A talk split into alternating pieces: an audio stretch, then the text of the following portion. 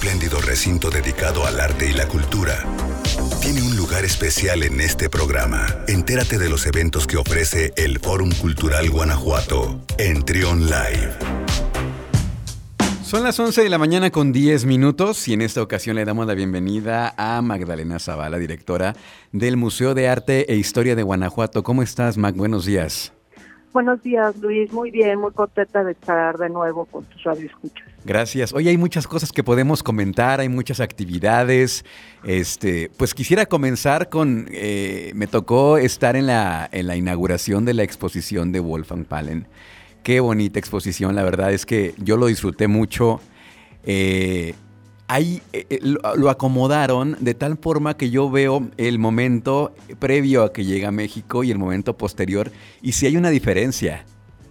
Sí, sí hay una eh, diferencia más cercana ya a la abstracción y sobre todo con muchísimas inquietudes intelectuales de conocer este imaginario colectivo, las culturas amerindias y las culturas prehispánicas y cómo esto pues afecta, digamos, el, imaginario inconsciente que tenemos, ¿no? Y entonces con esas técnicas que él, que él comienza a trabajar en el surrealismo y que inventa en parte por este accidente controlado que busca el, surrealismo, eh, como es el fumage, pues va desarrollando toda una una búsqueda interna de entender de dónde viene, por ejemplo, esta influencia de las cabezas olmecas, ¿no? Que tiene en su pintura, o eh, la propia técnica del fumage y cómo reinterpreta los mitos originarios griegos, ¿no? como es el caso de Orfeo. Sí, la verdad es que es una, es una exposición que no se pueden perder. ¿Hasta cuándo va a estar esta exposición, Mac? Fíjate que hasta el 15 de agosto, porque nosotros eh, en septiembre el foro cumple 15 años y vamos a tener una exposición sobre la Martinica. Ah, y entonces este no podemos extender mucho el horario por lo eh, mucho su periodo de exhibición, por lo cual pues invitamos a tus radioescuchas a que vayan a verla. La verdad es una gran colección. Sí. Es la segunda colección pública de surrealismo más importante después de la de Remedios Varo que ya tuvimos la fortuna de tener en León y en el museo. Y ahora yo creo que completan otro tipo de surrealismo, un surrealismo mucho más intelectual, más racional, más en una búsqueda, este, digamos, de las fuentes primigenias.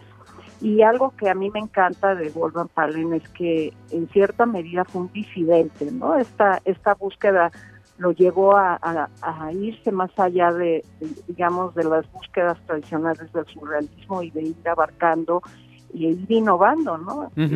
hizo pues los primeros performance, lo que hoy en día llamamos performance o instalaciones, él mismo las coloca en esa búsqueda de, documentar y de, eh, digamos, de apoyar al visitante a que entiendan un poco de otra manera el arte, ¿no?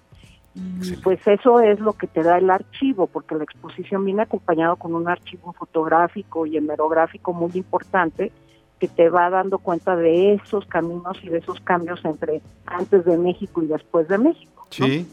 Sí, la verdad es que es una, exposición muy interesante para que no se la vayan a perder entonces eh, esta exposición de Wolfgang Palen. Por otro lado, eh, eh, están iniciando con esta, esta etapa de noches de museo.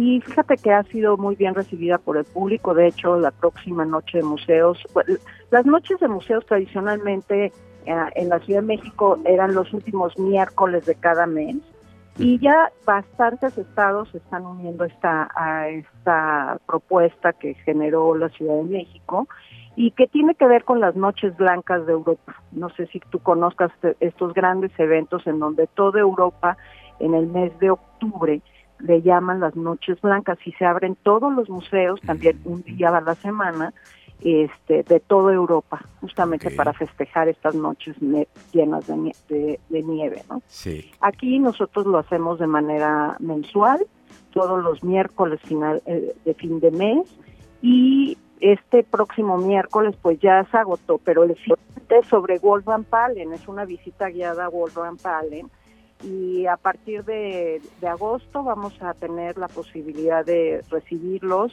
en el registro. Ok, está muy bien. Entonces, para este miércoles ya está agotado. Miércoles 30 ya está agotado.